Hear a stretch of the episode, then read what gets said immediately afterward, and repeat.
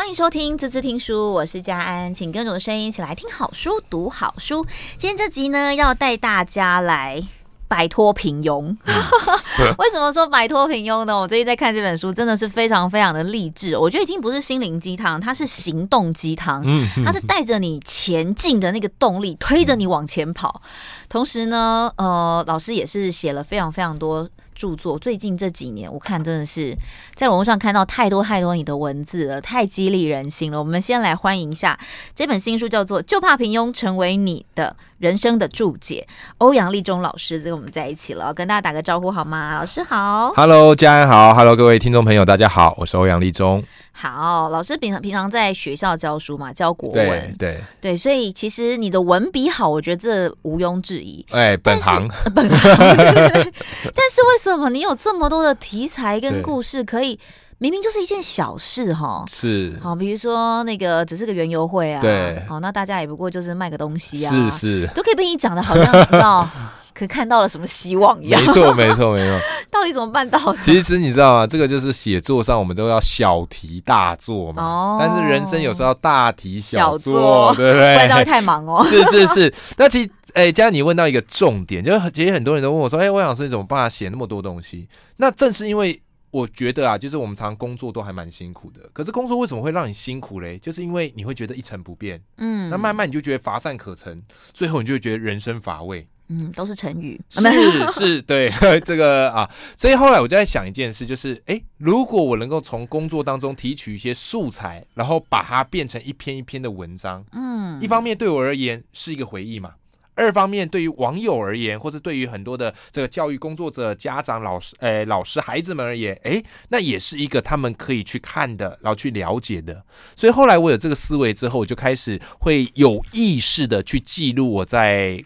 工作现场、生活，或者在教学上的一些点点滴滴，嗯、那慢慢慢慢慢慢就很多人看到了，也有出版社注意到了，后来出版社就邀请我写这样的一本书。嗯嗯，我觉得我觉得其实这一次你这本书其实还蛮有别于以往的哦。哦，怎么说怎么说？应该是说这一次它会让你感觉是嗯，好想要让你好，就看完之后你会有一种想要。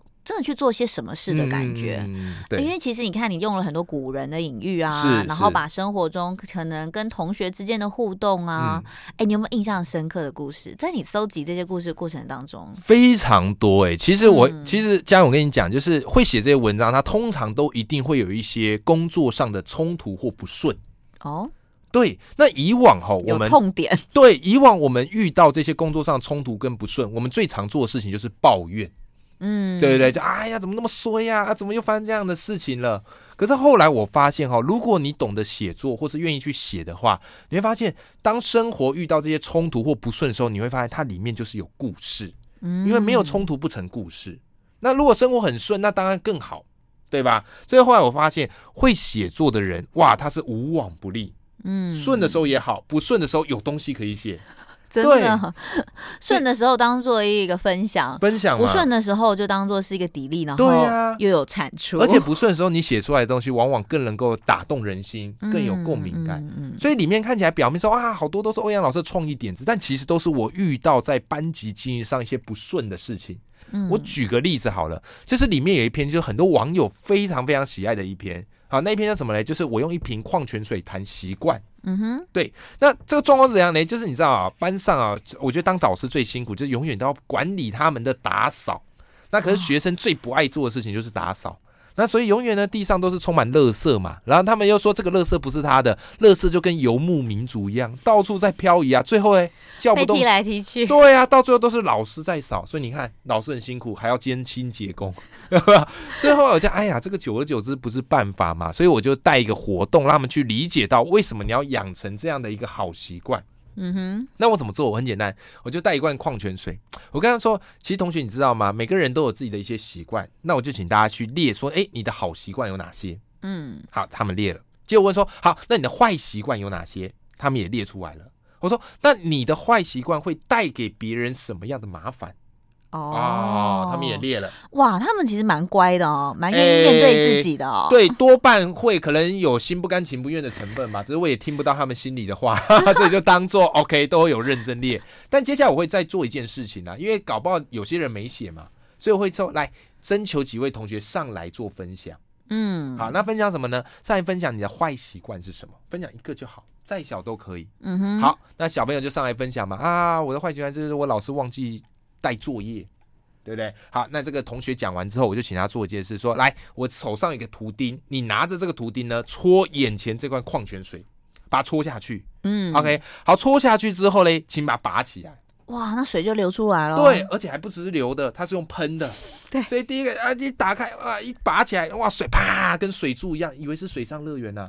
前不夸张哦，前排的同学哇，立刻惊声尖叫啊，那个水就喷出来嘛。可这好生动的课堂，很有感觉。我说来，没关系，没关系，你就让它喷。来，下一个上来分享啊，下一个可能讲啊，就是我常常怎么样嘞？好，我常常就是自己分内的事情没有做好，那都要别人麻烦别人来帮忙收。OK，好，这也是一个缺点嘛。好，来也搓一下，然后搓完之后，哇，水又喷，所以呢，一个、两个、三个，哇，水越喷越多，瓶子上面的怎么样嘞？洞也越来越多。好，这时候他们就很有这个冲击了。然后最后我就跟他们讲说，你们有没有注意到一件事？其实我们人一开始都是这罐矿泉水，大家对你的信用都是觉得哎满的，可是随着你有一些坏习惯，爱乱丢垃圾。对不对？或是不负责任，慢慢你的瓶身就会开始千疮百孔。嗯，那你再加水也没有用，为什么呢？因为很快就漏了嘛。那这代表什么呢？人家就会开始对你信用漏水。哦，开始慢慢的这个瓦解？慢慢瓦解嘛。所以我说，常常有时候你们会说啊，老师偏心，都对哪些同学好？可是这不是偏心啊，这个叫做你的口碑值不值得让身边人对你好嘛？嗯，对不对？那怎么办？你只能把洞补起来。那那时候我做的这个活动呢，我就分享在网络上。那这个活动其实是我跟一个讲师朋友学的，叫庄月祥老师。好，因为我平常如果有看我书的朋友会知道，就是我很多点子都是从很多很厉害老师们身上学来的，所以我常常自费出去外面去学习。嗯，好。后来我分享这篇在网络上大受好评，为什么呢？因为其实这个教学手法有一个很特别的点，佳，你知道是什么吗？让孩子感受到对，很多时候我们心灵现场的感觉。没错，没错。很多时候我们喜欢用讲的，但是其实用讲的不是不好，但是他们听惯了，就左耳进右耳出啊。对啊，你刚才说养成习惯很重要啊，这不就是老生常谈吗？真的哦。嗯，所以我每次在设计，就是我如果想要跟孩子讲什么议题，我就会想说，我可以把它包装成什么样的活动，嗯，或是怎么样的呈现方式，让他有一种视觉或是体验上的冲击，那往往可能印象会更深刻。对我，哎，我觉得这真的是很重要，因为很多人都会觉得说，哦，就家里啦，可能都会碎碎念嘛，对不对？蛮多家庭其实是很惯性的碎念，对对，就会觉得反正你这次做不好，我就一直讲一讲，讲到你做好为止。但是不是讲一次、讲两次、讲第三次之后，他就开始跟你 get 皮皮哦，因为对他来讲，就是反正他也知道你就要一直讲，那他就是反正他也只能一直听。对啊，然后就左耳进右耳出，耳朵关起来。对，事实上是没有不见得好，没有完全没有效果的。对，但是老师用这种方式，事实上让不管是大人还是小孩，其实看到之后都会觉得，哦，对耶，我现在这样做真的是好像是不是一件很好的事情，而且我是可以去改变他的。是是是是，对我我觉得这次的书名蛮有趣的，哦，嗯，这次书名是你自己决定的吗？对，这个书名其实是我自己决定，突然福临心智，哦，啊，就觉得啊，就是这个书名对，就怕平庸成为你人生的注解。对，其实欧阳老师一直都给我们一个很正向、很阳光、很激励人心的印象。应该说他是一个很认真的老师。我就觉得说，哇，如果孩子能够在呃高中时期。能够遇到这么认真的老师，真的是不容易耶，就是可以改变小孩子的一一生。嗯、那这一次的这本新书里面，事实上有点出好多好多老师在教学现场，或者是在我们的人生当中，嗯、其实就是一些小小的改变，对，对，其实就可以让我们向前迈进一大步。是，是，这其实大家都是可以去做得到的，不是只有孩子，大人也一样。嗯、我们先休息一下，马上回来。欢迎回来，滋滋听书。今天跟我们在一起的是我的老朋友，也是好朋友。我们非常啊、哦，应该是说阳光正向，又是一个新手奶爸。就怕平庸成为你人生的注解，是这一次的新书。欧阳立中老师跟我们在一起啦。好，我觉得继续跟老师来聊聊。我觉得每个故事哦，其实它都有它启发的意义。而且我觉得你最厉害的地方，就是你可以在生活当中发现小亮点。是的。然后把这个亮点，就像你讲的，小题大做，让大家可以去。回顾一下自己生活，或者回顾一下我们在做人处事的这个心态上面，嗯、其实有时候只要微微的调整，对，哎，真的是看到不一样的风景，没错没错，完全是换一个人生、换一个世界的感觉。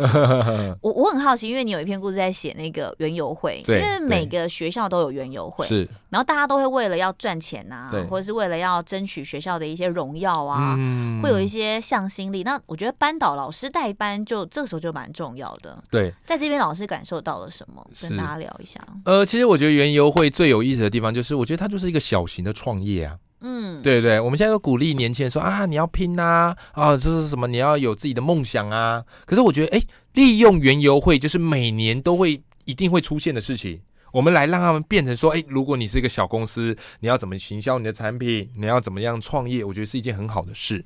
所以一般的，呃，我园游会带孩子们方式会不一样，我就跟他们说，我们园游会目的就是要赚钱。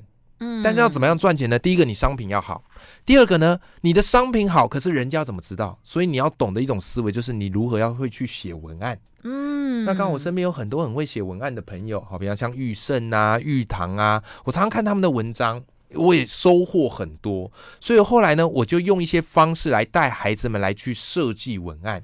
其实刚好因为我是国文老师嘛，文字本来就是我们透过国文课应该要教导孩子他们怎么样去传达他的影响力，散播他的价值，所以我就跟他们说：来，你们看一下哦，大部分我们园游会之前一般人都怎么写文案？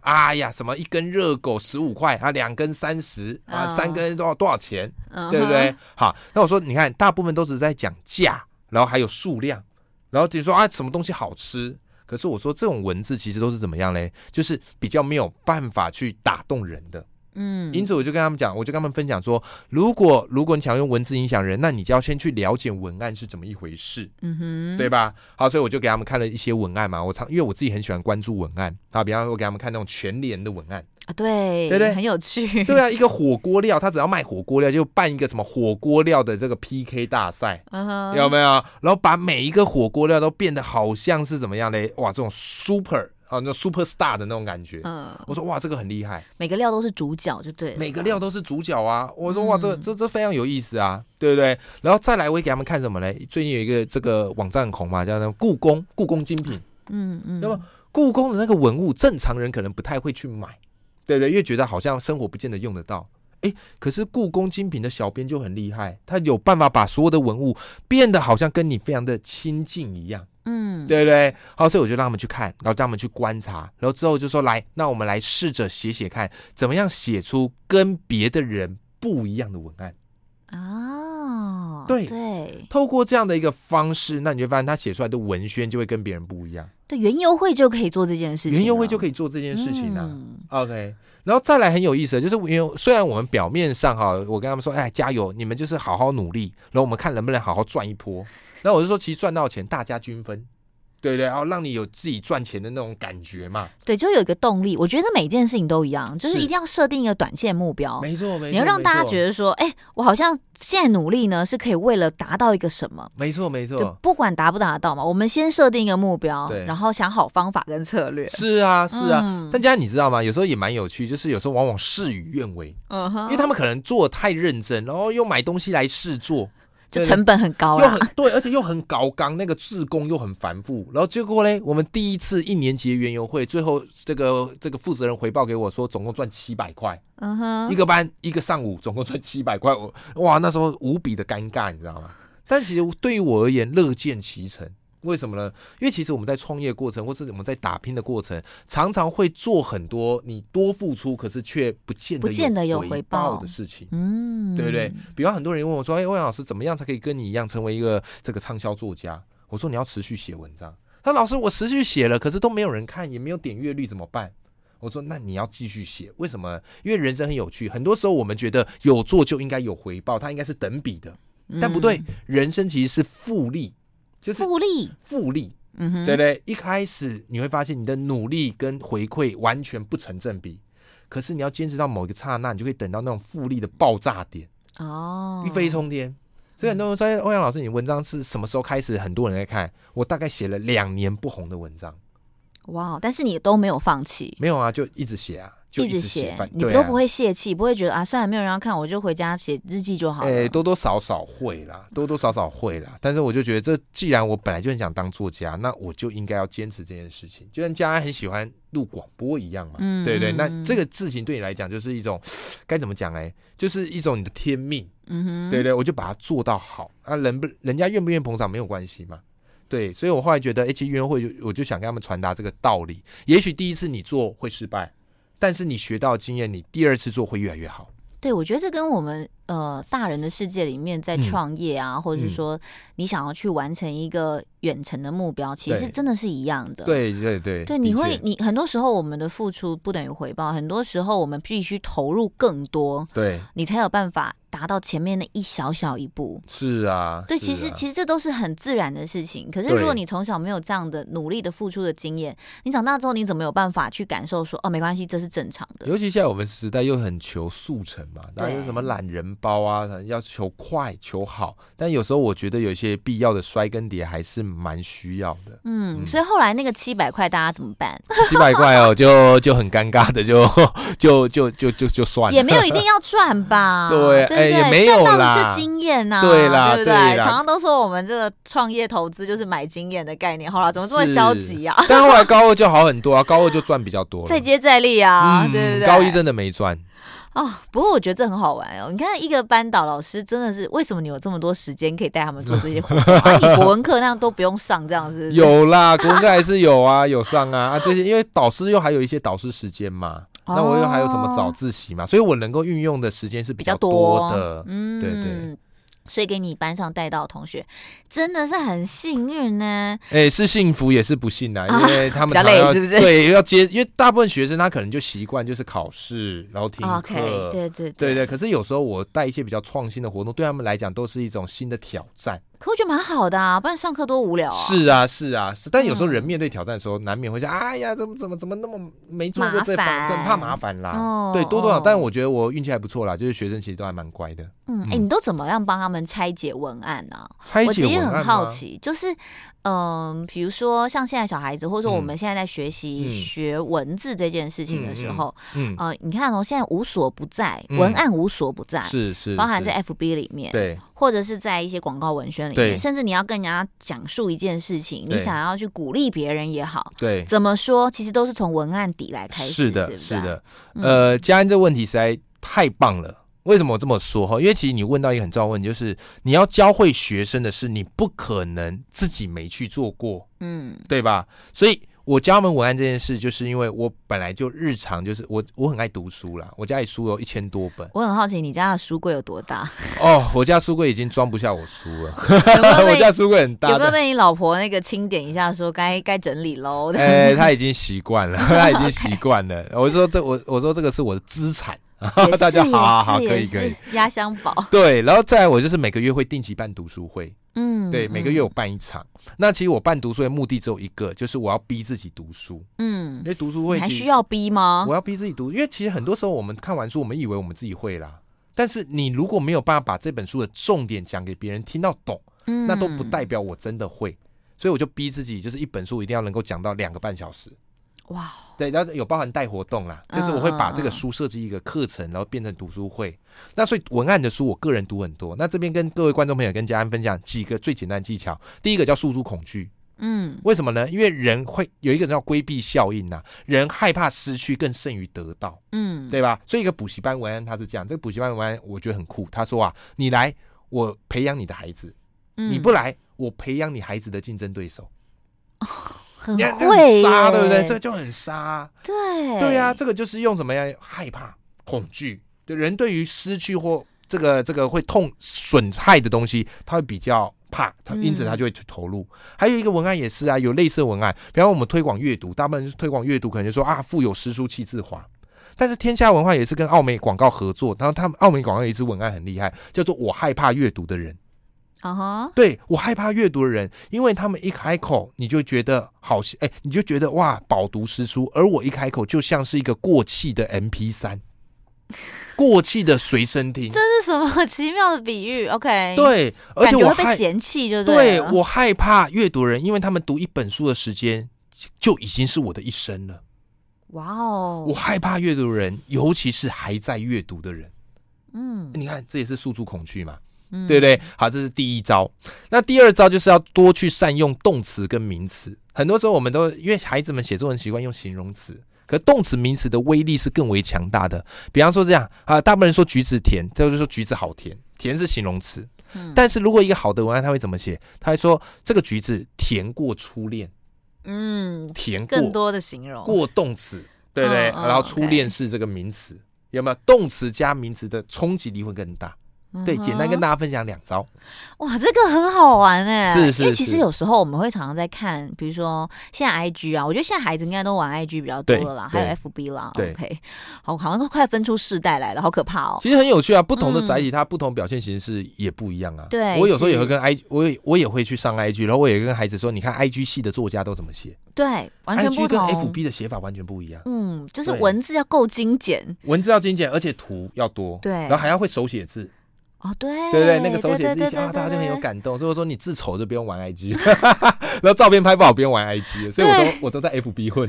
哦，完完完全理解。对对对对，对，因为我觉得说，其实你等于是在。不管是抒发你的心情也好，事实上学习文案，或者是你就说哇，你看那个人家是专家，很多时候是因为我们不愿意练习了。对，大人也一样，就你只是不愿意去尝试，不想要去试试看。当你多写几次，然后多分享几次，然后刚刚老师分享那些方法，我觉得把它套用进去。对，我觉得有时候真的你会发现，哎，对，有的人会听得懂你讲的话，是，你会搜罗到一票。嗯，很死忠的朋友，或者说大家会觉得很认同你的想法，没错没错。其实这就是慢慢就是起步，而且就是给你一些信心，没错。对，我觉得文案其实没有那么难，对，怪不得人家都说国文老师这个文笔很好之外，事实上也是也是练出来的，好不好？跟大家都一样，所以大家不要再在那个觉得说啊自己写的不好就算了，这样子只放图好吗？还是要多一点文字的叙述啦。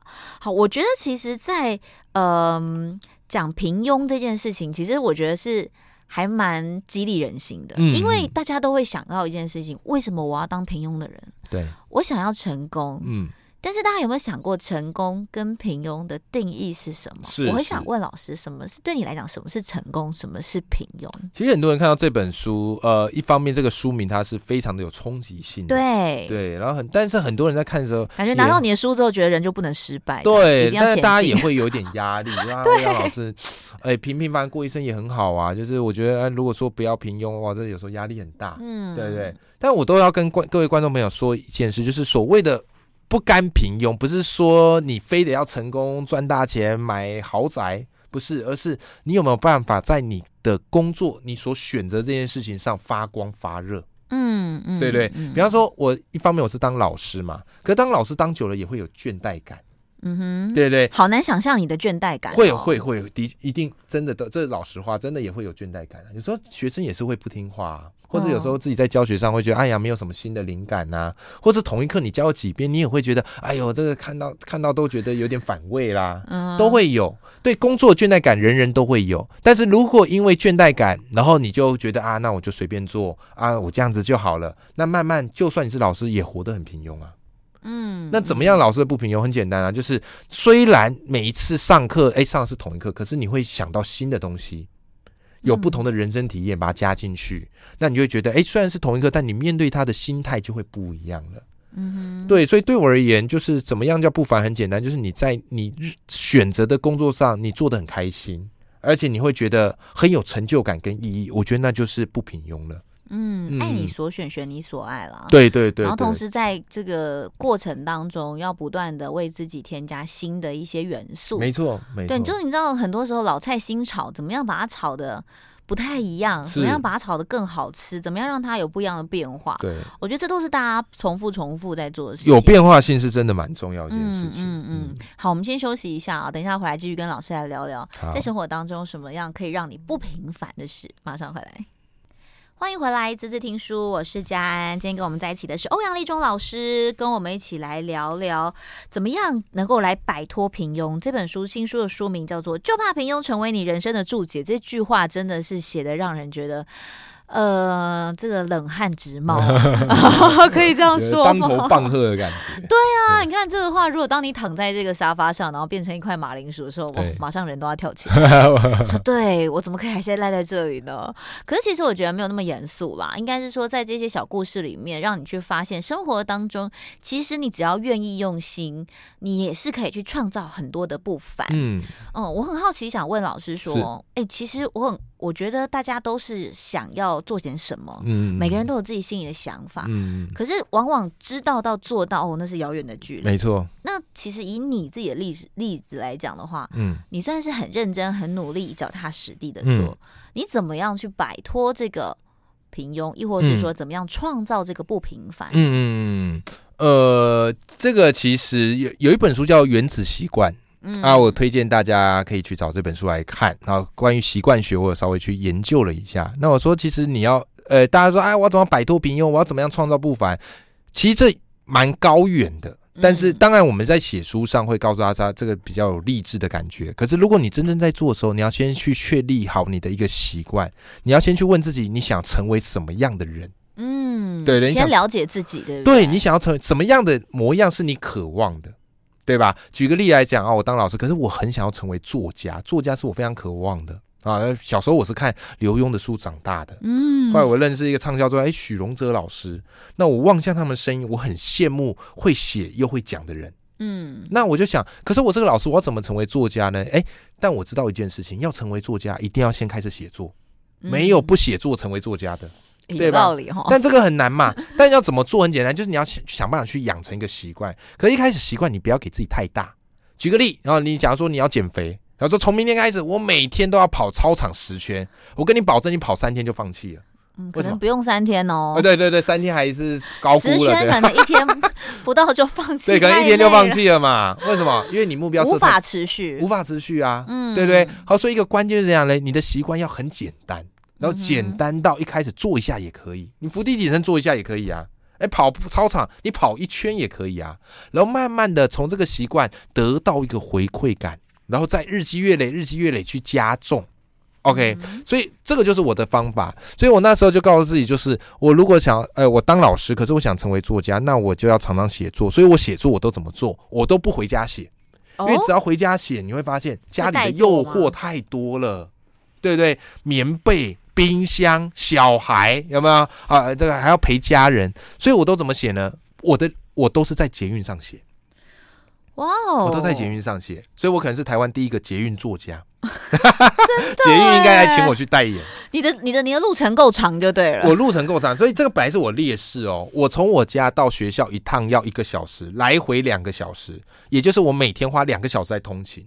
后来我觉得这太浪费时间了嘛。很多人说：“哎呦，通勤那么远，你这个浪费，这这这这感觉是劣势嘛？”可我决定把劣势变优势，所以我每次回家，只要一坐上捷运，捷运的那个铃，它不是嘟嘟嘟嘟嘟嘟嘟就铃响门关，我就开始拿出手机狂打字，然后直到快要到我家的那个捷运站的时候，我就瞬间把它按送出。哦，对，那大概这样一趟，就所以我我很会写快文，我大概三四十分钟可以写掉一篇文章。哇，哎、欸，这个这个没有训练是没有办法的。一开始会比较慢啦，一开始就是我还没办法那么快写完，哦、那怎么办？我会坐在捷运站的长椅写到晚再回家。嗯，对啊，我就这样子维持啊。所以一开始大概写一篇可能要一两个小时吧，可是现在快一点点，一个小时就可以，一个小时以内可以结束一篇。哎、欸，好厉害哦！而且加是快很准哎、欸。对，而且你知道吗？如果这样子维持，我觉得大部分人说习惯二十一天，可是我觉得不够啦。我大概养了六十天吧。嗯，六十天之后会发生一个很可怕的效应，就是你那一天不写，你会有罪恶感。哦，因为对你来讲，这已经是植入晶片了。对，就该这么做，就该这么没做呢？就该这么做。而且还有另外一招，各位观众朋友，我教你，就是你不要跟自己许诺，你跟自己许诺，人最擅长的要自欺欺人，你最后一定不会做到。你要怎么做？不要说大话就对了。对，你要在 FB 或者用 IG，就是那个很多人会看得到的那种公众平台，告诉大家你要做什么。哦，你会被那个舆论给压死的，因为人都很在乎别人眼光，所以我那时候决定做这件事，我就在 FB 说，我天天都在脸书上写作。嗯，那只要我一天没做到，我就会觉得，哎，大家会不会要看我笑话？所以怎么样，我都会挤出一点点东西出来。对，那当你能够做到这一步，哪怕是再小的事，我觉得你都已经开始在脱离平庸了。所谓的平庸，就是你不满意现在生活，可是又不跨出去，这不就是平庸吗？嗯，嗯，对不对？他并不像我们想象那么不堪，可是可是它就是你不满意，你又不跨出去，最后你只能干嘛？抱怨跟摆烂。对，啊、你会发现生活当中好多人都好喜欢在抱怨，抱怨，我超受不了爱抱怨的人。对，你就觉得说你在这边抱怨时间，你不如去做点什么。真的，真的，真的，我真的觉得是这样子。嗯，对啊。所以其实真的是你是可以去改变一切的。就比如说、嗯、所有的一些呃发光发热的状态，它真的都不是一蹴可及，它绝对是长期的累积。嗯。而你要怎么样去累积，然后在你的生活当中慢慢慢慢找到你的兴趣。是。哎、欸，其实我觉得你这个方法很好哎、欸，因为我觉得每个人都在一个忙碌的。生活当中不断的打转，就像陀螺一样，一直转，一直转。嗯、就是你这样一直转，你就发现你都没有自己跟自己独处的时间。嗯，所以你看，你原本的两小时的车程，感觉好像很悲惨。对，这样想想，事实上你有两，你多两个小时的时间可以跟自己对话。哎、欸，这个跟自己独处的概念说的真好。对啊，真的需要这样。嗯嗯、现在人都太在乎外在，可是没有人跟自己去相处。没错，这让我想到一个谁，蒋勋，他有一本书叫《孤独六讲》，嗯、我觉得他里面有一句话讲特别好，很多人很怕孤独。但是蒋军认为什么呢？孤独就就是保留一个空间跟时间跟自己共处，寂寞会发慌，可是孤独会让你圆满。嗯，这个跟各位观众朋友分享一下。对，因为基本上大家都在汲汲营营的去追寻世俗的一些眼光。是是，对我觉得。这一次的这个平庸，我觉得也不是说要打击大家的信心，不是不是不是，不是要告诉大家说，你看看你再不努力你就怎么样。我也是会耍废的，我也是会躺在沙发上看电视，也是可以的嘛。会会会有的有的 一定有。我觉得耍废时间也很重要，耍废很重要啊。但是认真，因为你就是充电啊。因为创意其实是靠放空而来的哦。对，如果你一天都是哇很忙很忙忙到没时间，那你一定没创意。创意需要放空，可是你假如要把这些事情做到专业，你需要。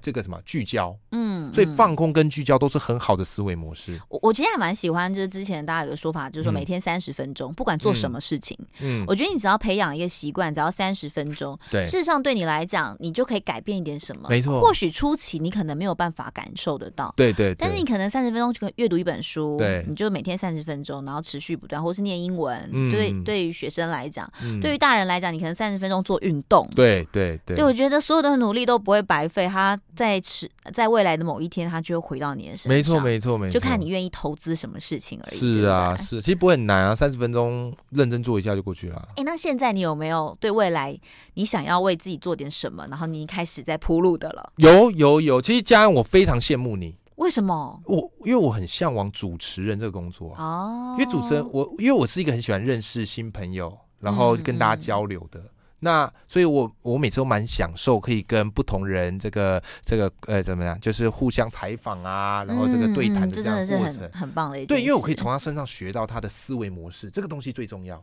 嗯、对，所以后来我想，那我要怎么成为主持人呢？那刚好拜直播之赐嘛，然后我新书又出了，哦、那出版社也很佛心，就会帮我安排很多的一些直播的活动。Uh huh. 所以我也向你看齐哦，就是我也是会去采访来宾，因为我们直播都是对谈嘛，既要宣传我书，也要宣传这个来宾的书嘛，嗯嗯，所以我就要去看这个来宾的书，就跟你一样，所以我就想，哎，那我要跟来宾聊什么问题？嗯哼，对对对对，我这对你来讲应该不难吧？其实我觉得有一点挑战呢。哦，真的吗？对，因为其实我受访者，我当然就是要侃侃而谈，一直讲一直讲嘛，嗯嗯，对对。可是我发现，我当一个主持人最难叫做倾听，而且回应。啊，对，对不对？提问很重要。像我就觉得你很会 倾听跟回应，然后还有提问呐。嗯，所以身份转换你会发现，哎，我有一开始听，我就觉得好像都我在讲的东西多，可是我反而没有让来宾好好的讲。哦，对哦，会发现这样的状况。所以你看，不在其位真的是完全思维是完全不一样，完全不一样。所以大家真的可以在我们生活当中去找到一个你想要去尝试的一个角色。对，有时候我们就觉得说啊，我们的工作一成不变，好无聊，好平凡哦。然后你看我只能这样，我是不是要离职？其实我觉得很多时候大家不要一直想着就打掉重练。我觉得是在生活当中去找到另一个你喜欢的事情。对，嗯，慢慢的从小地方，慢慢的从小习惯去培养起来。是是，久了之后。后你就会发现，你是不是能够在这片土地上面能够发光发热？或许可以找到你第二份工作，是第二份职业，我觉得也很棒，对不对？对啊，我觉得这件事是很美好的事情。好哟，非常谢谢欧阳立中老师，嗯、谢谢，希望大家都能够不要怕平庸，好，不要让平庸成为你 人生的注解。我们下次见喽，谢谢老师，谢谢佳安，好，拜拜，拜拜。